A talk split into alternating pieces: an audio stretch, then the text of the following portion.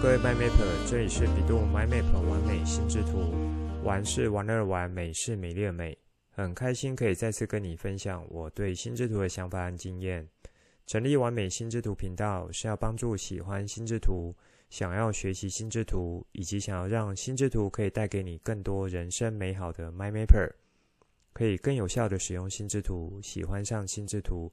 以及更重要的是，让你可以开心的玩乐心智图。画出你心中最美的心智图。这一集我们继续来聊心智图法，可以帮助你进行创意思考的技巧。心智图创意思考术。现在就来听传奇聊心智图，一起完美心智图。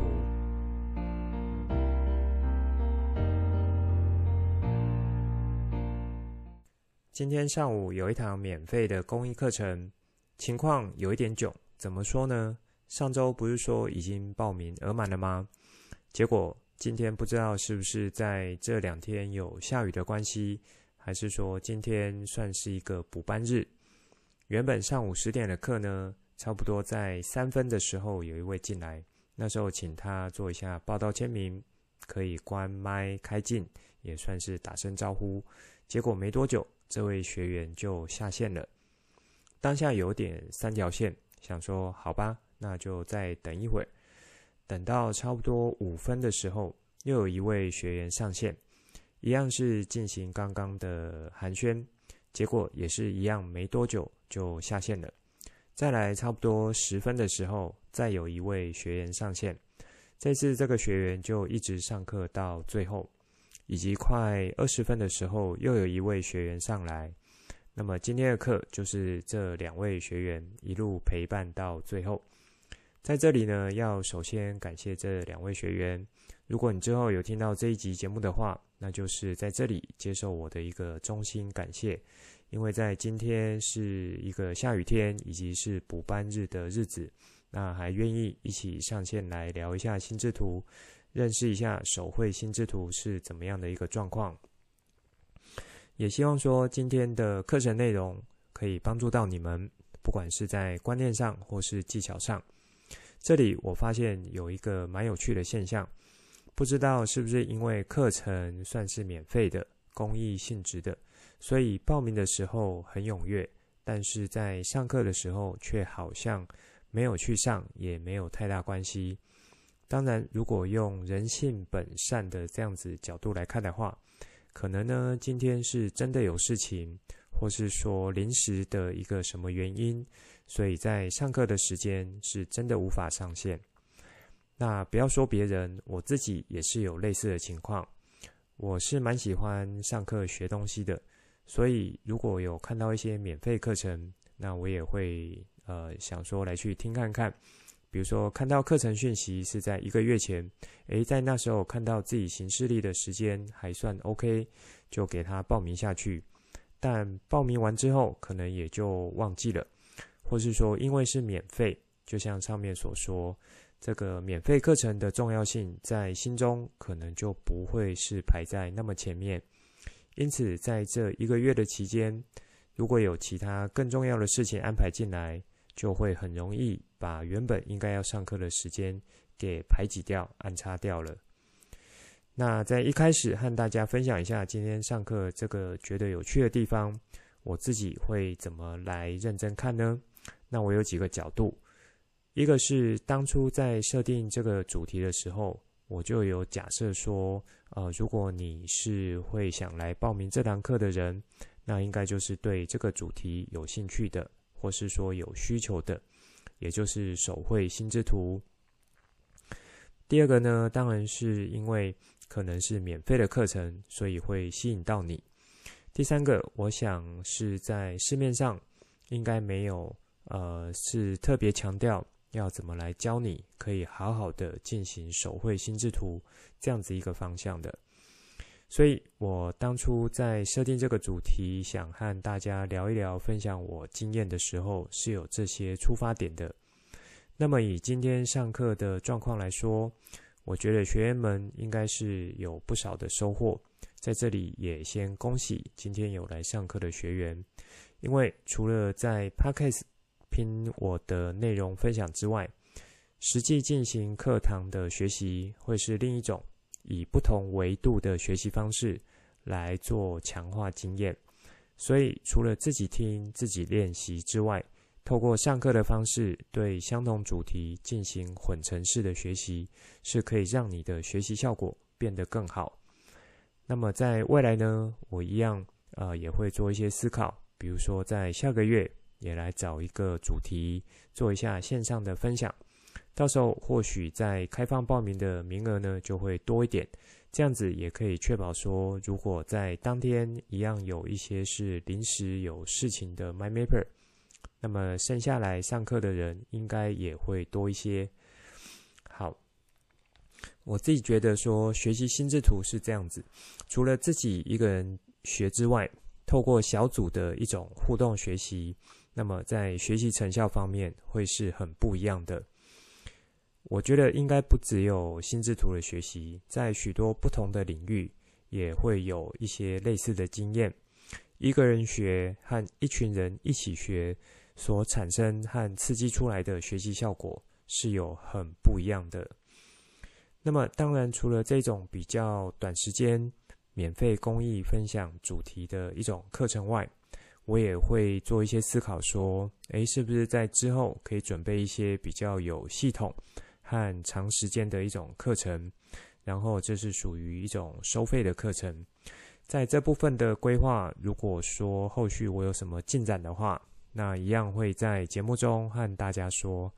到时候呢，就非常欢迎各位 MyMapper，如果时间允许的话，可以来做捧场，以及呢，更欢迎可以把这样的讯息转发给有需要的亲朋好友中。好。今天在两位学员互动的过程中，有发现说，在心智图的理解上，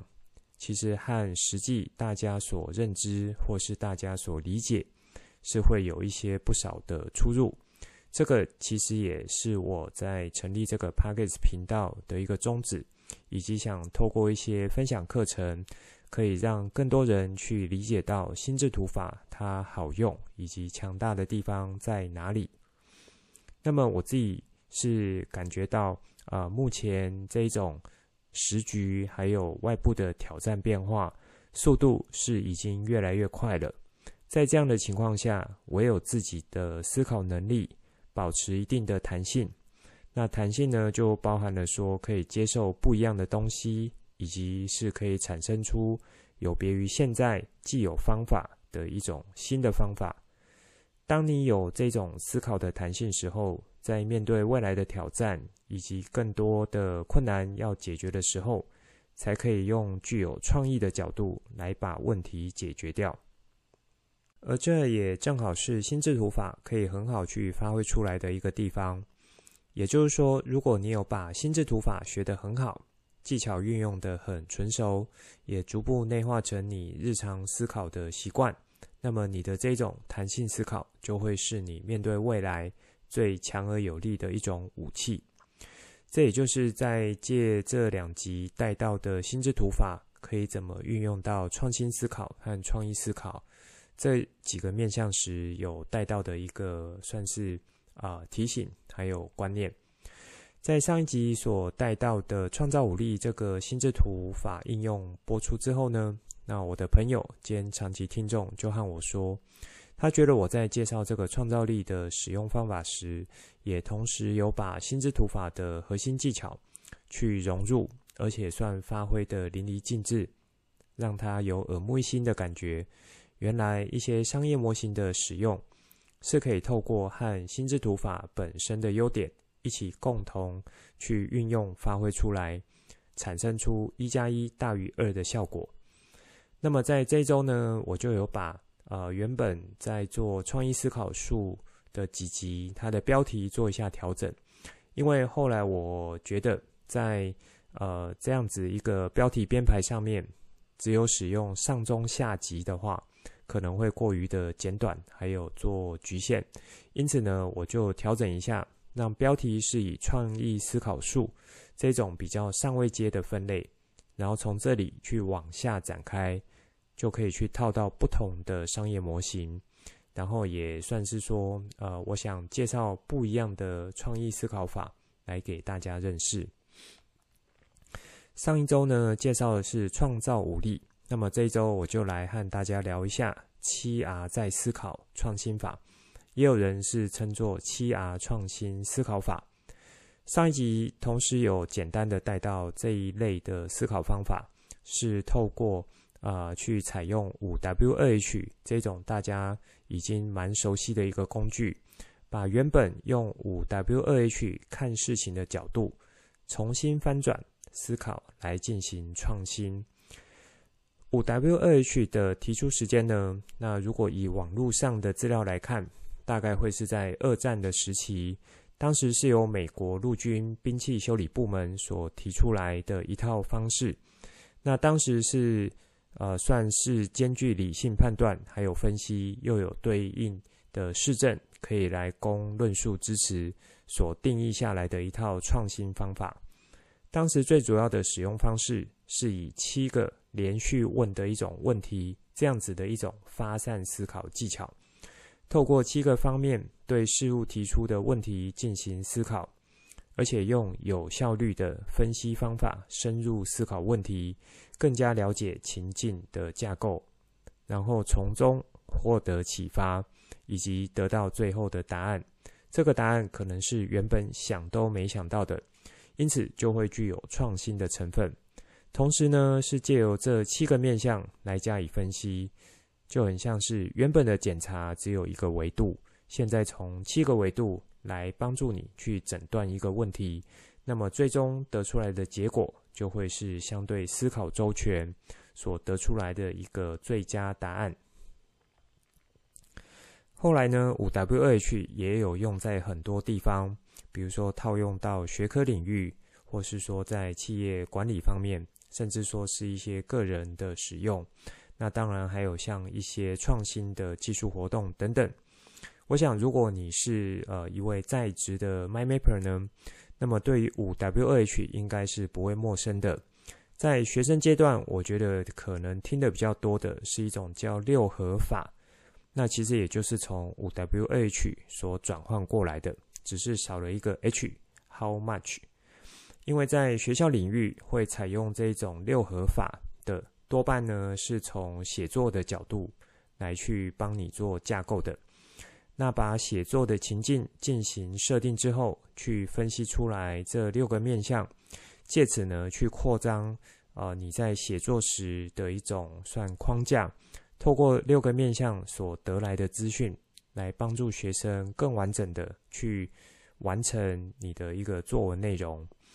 那么在七 R 再思考创新法中，就是以这五 W 二 H 的七个方向进行重新思考的角度，来产生出创新的面向。最早呢是由艾森哲极致流程训练计划创办人夏碧洛所提出来的这项工具。如果结合图解思考工具，比如说像心智图法或是曼陀罗九宫格，这个大概在啊二十九集有跟大家聊过了。那对于提升创新企划、创新发想所需要具备的这种创造力，会有非常显著的成效。那我们接着就来一项一项的展开。如果你正好有打开电脑看我的脸书 po 文。也可以对照着我画过的这一张七 R 创新思考手绘心智图，那就可以比较理解我所要讲的东西。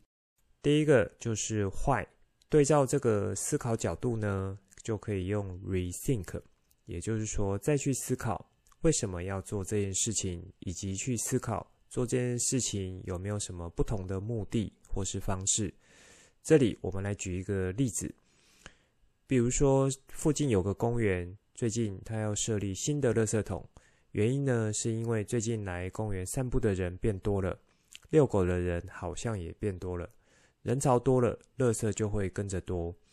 那也就是因为进来发现，垃圾被随地丢的情况很多，一方面是现有的垃圾桶常常是爆掉的状况，大家没有地方可以丢，就一直往垃圾桶、垃圾桶的旁边去堆。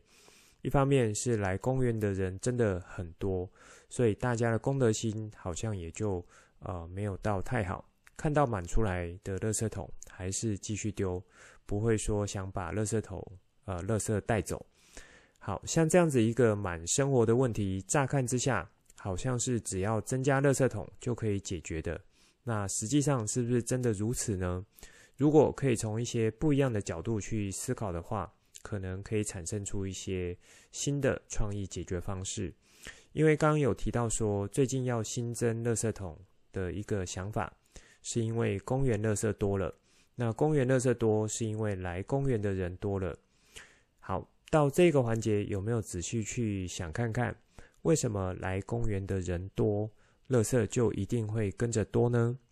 是因为大家都把这个公园当作是吃饭聊天的地方呢？还是说是纯散步运动的地方？还是说这一群呃算是新增来公园的人，他们的的公德心就是比较不好的？还是说这些新增的人，他来公园里面？就是专门来吃东西的。这里我没有说，呃，要决定是哪一种情境，而是让大家可以尝试有比较不一样的思考角度来看事情。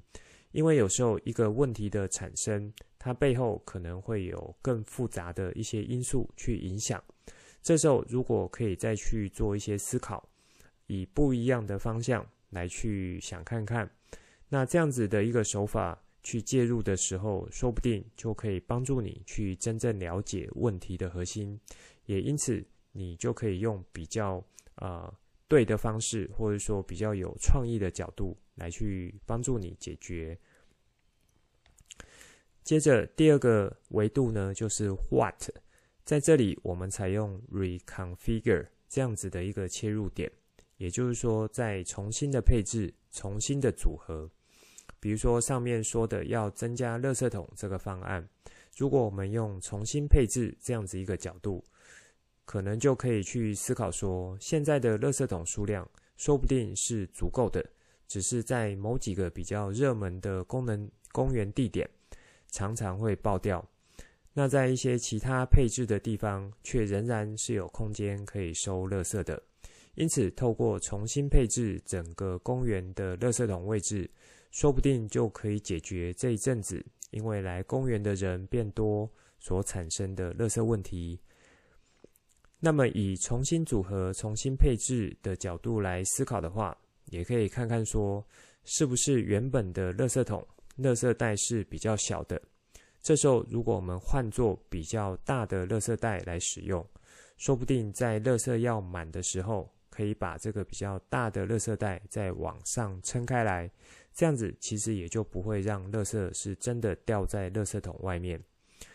以及呢，可以思考的是整个垃圾桶的大小规则啊规格。我记得从以前到现在，可以看到公共场所的垃圾桶有许多不一样的变化。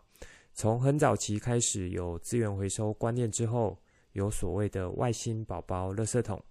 到目前为止，基本上在公共场所看到的垃圾桶。就是分两种，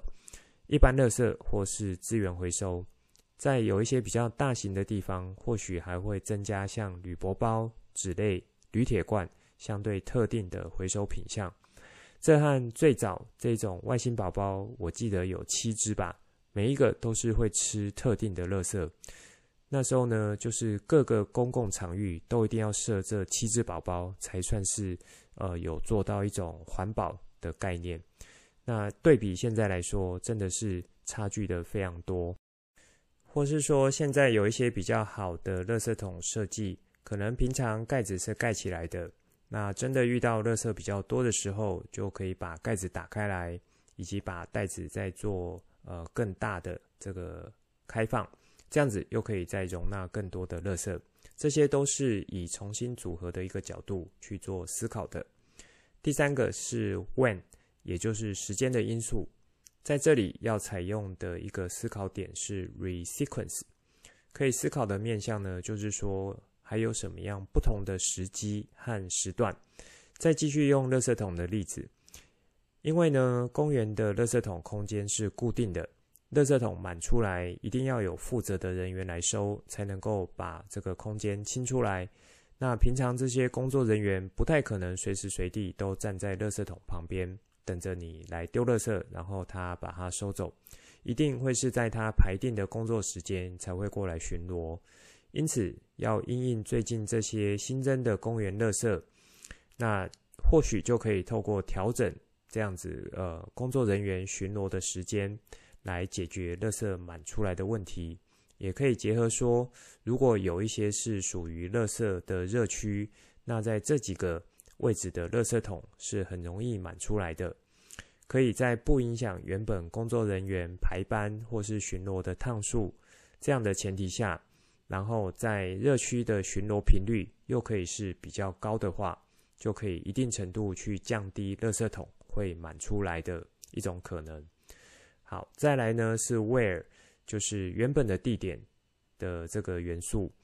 那么这里就用 relocate 的角度重新进行创意思考。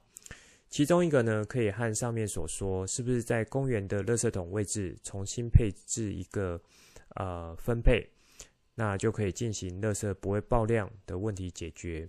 另一个也可以说，从这些新来的人，他是从公园的哪一个入口进来的，或许就是把垃圾桶往这些比较多人进来的路口做移动。以及呢，另一个可以思考的是，把公园的入口做一些重新的规划，去引导这些进来公园的人应该从哪一个入口进入，在。呃，进入的时候，它同时也可以比较好去找到这个垃圾桶的。像这些都可以是属于 relocate 的思考范围。接着是 who，也就是我们可以从 reassign 这个方向来进行思考，对于要参与这件事情的人物角色进行重新的配置、指定或指派任务。比如说，原本在公园里面巡逻的工作人员，他可能都是早班的，但是呢，在最近公园的垃圾会爆量的时间，大概都是在下午的时段，而这个原本的巡逻工作人员，他在下午时段可能时间是不太好配合，或是说是没有办法在这个时段做比较多趟的执行，这时候就可以去思考，去调配不同的人力。看有没有愿意在下午时段过来的工作人员进行调配，或是说去招募像环保志工这一类的人力来进行协助，一起帮助整个公园的环境维持。那么说到志工这个角色，我认为在台湾这几十年来的发展，其实有越来越多人是很愿意去从事志工服务的。而且不会是只有那些已经退休、想要找点事情来做的长辈们会来参加，也有越来越多年轻的朋友是很愿意去投入志工的行列，而且志工的工作也越来越有组织性、规模性。像我自己就是在几年前开始有参与孩子学校的图书馆志工，一方面我自己以前的工作就和大学图书馆，呃，算是有接触。那产品呢，跟客户也多半是图书馆有关的，所以我觉得和图书馆一直有一个不解之缘。那么进到孩子学校的图书馆，美其名是当志工。另一方面，我是觉得有一个附加的好处，就是因为你呃大人嘛，哈，或是家长人就已经在学校了，这就可以让孩子知道说，如果你在学校有什么突发的状况。或是需要爸爸妈妈的时候，那么呃，爸爸妈妈就是会在学校里面可以做一个比较立即的协助或是处理。那以及我也有发现一个很有趣的现象：如果你的孩子是比较低年级或是中年级的话，而你的爸爸妈妈和家人有在学校图书馆当志工的时候，那么孩子在下课的时候，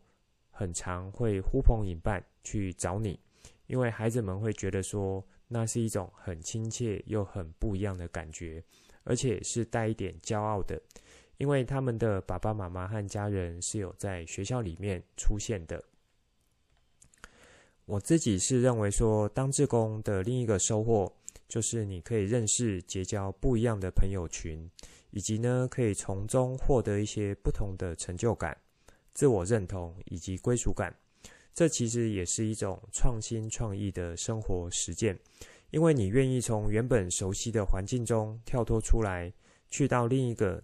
呃你认为陌生的环境，而且在那个环境中是没有什么额外报酬，却还要你去花时间投入的。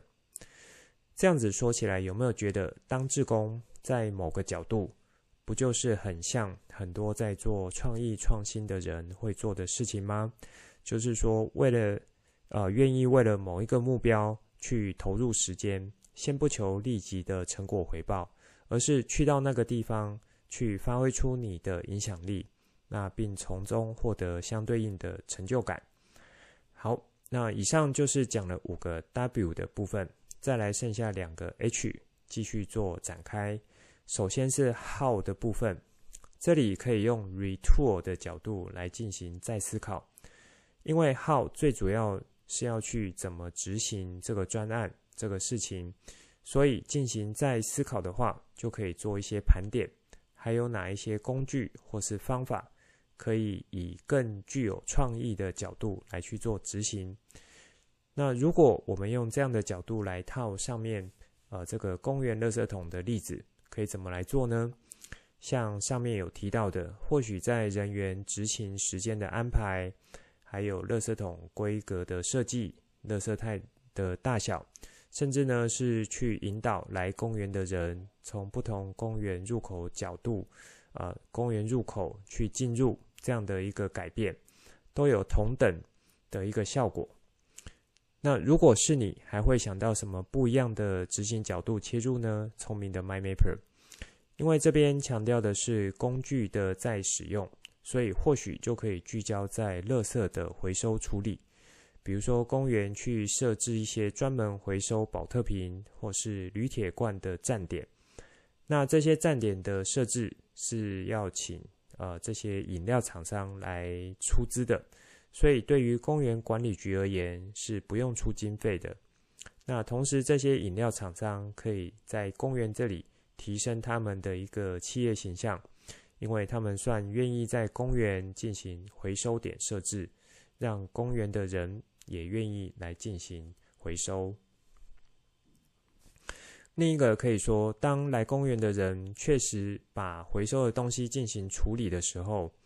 比如说，把罐子踩扁压缩，也有确实丢到回收垃圾桶的话，可以很立即收到一些回馈奖励。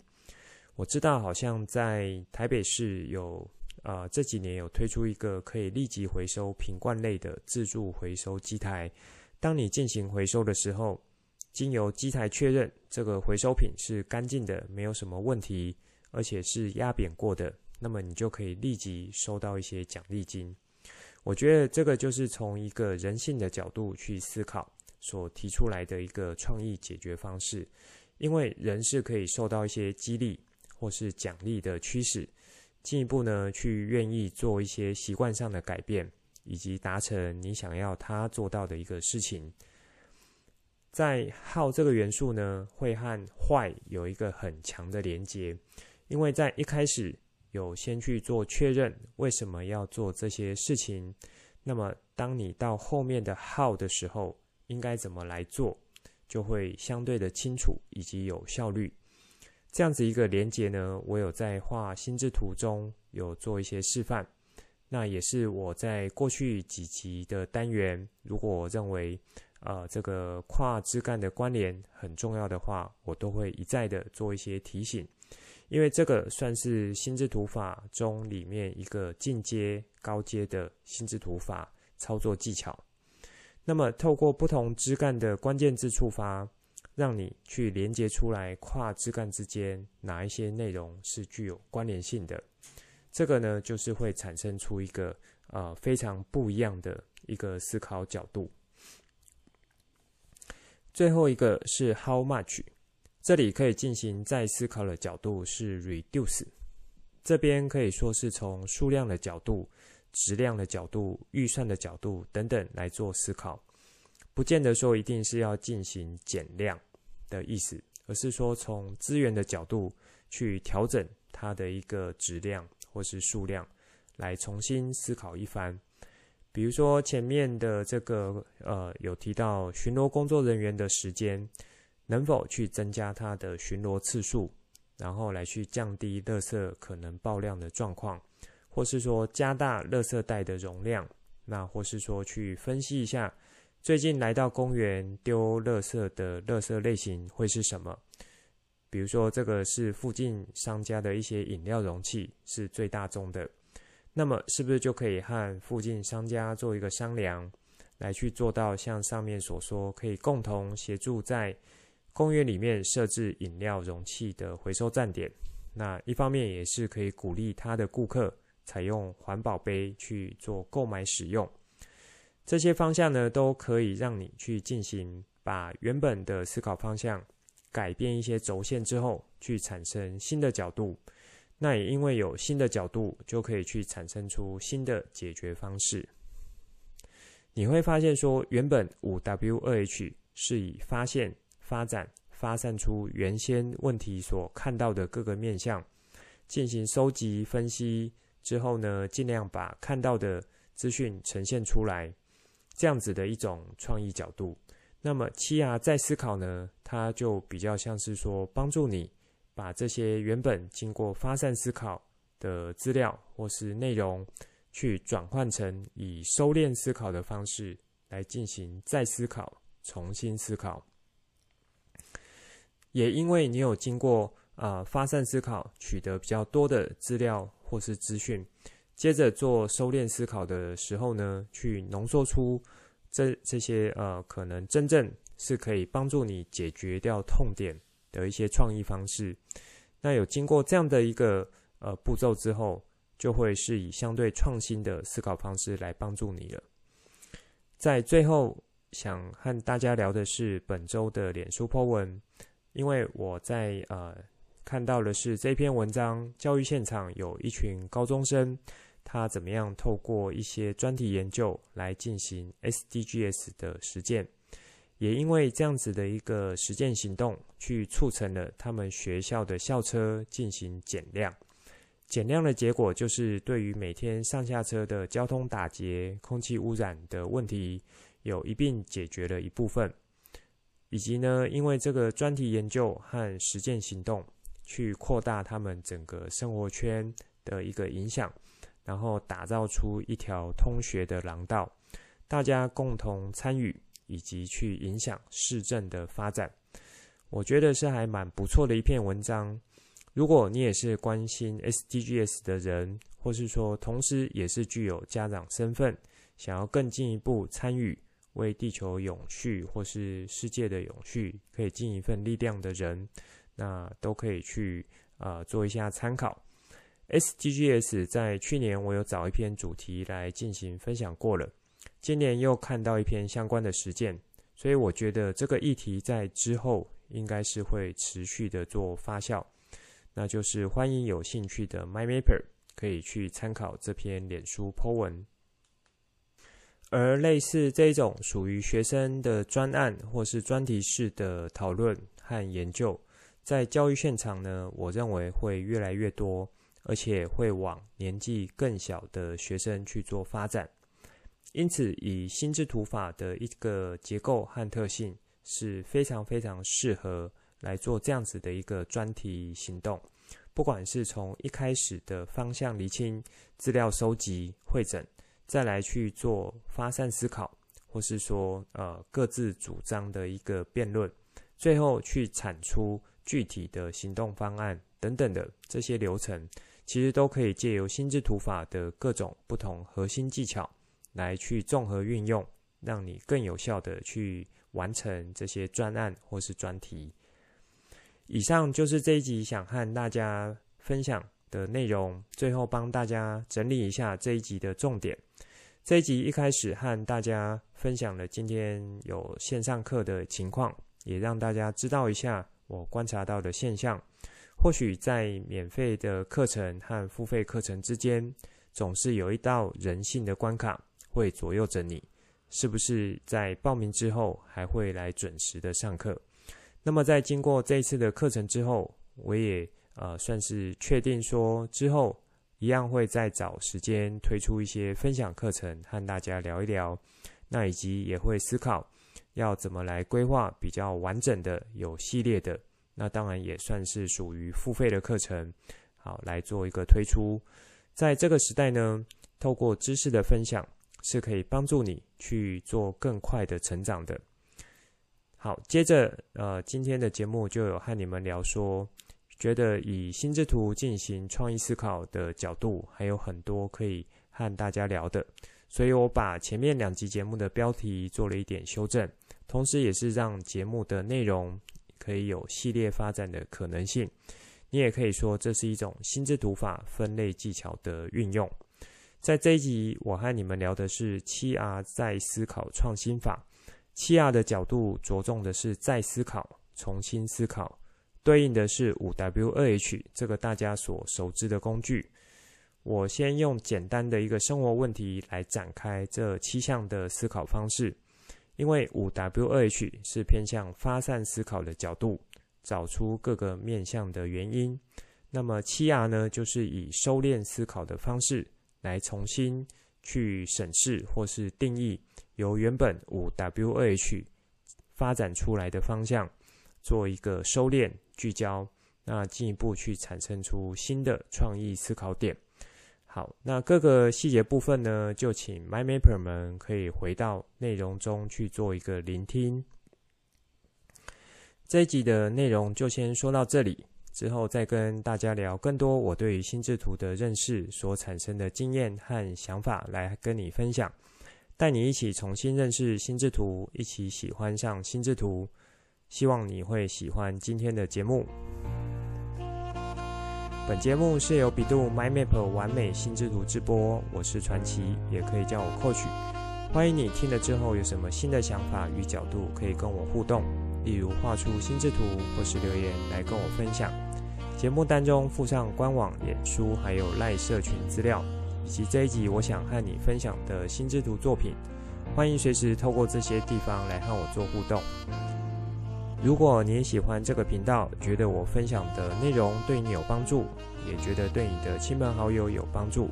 记得帮我订阅、给爱心，还有把这个频道分享给亲朋好友。邀请他们一起来享受心智图的美好。我们下次见，拜拜。